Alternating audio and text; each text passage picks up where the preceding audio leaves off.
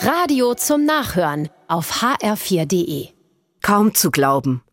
Heute ist schon der 31. Januar. Haben wir nicht gerade noch die Weihnachtssachen weggeräumt und Silvester gefeiert? Und jetzt liegen diese ersten vier Wochen im neuen Jahr schon wieder hinter uns? Die Zeit vergeht. Und wir sind mittendrin. Die Uhren ticken, aber unser Erleben der Zeit erfassen sie nicht. Ob schnell oder langsam, das können wir nicht ablesen. Und so sind wir manchmal verwundert, wo die Zeit geblieben ist. Ich habe von einer besonderen Kirchturmuhr gelesen. Sie hängt in Laatzen, das ist in der Nähe von Hannover.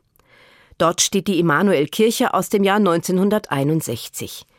Sie sieht aus wie ein spitzes Dreieck und in der Spitze hängt eine besondere Kirchturmuhr.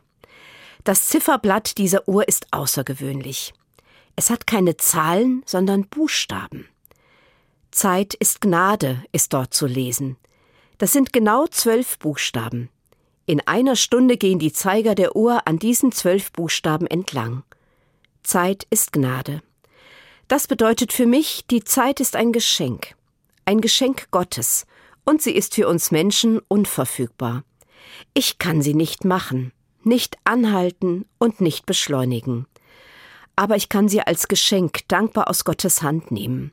Ich kann die Zeit gestalten, nutzen und genießen.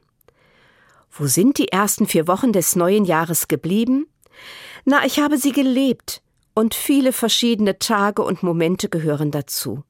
Ich war im Urlaub an der See. Ich habe ein Kind getauft. Ich habe Gemeindeglieder beerdigt.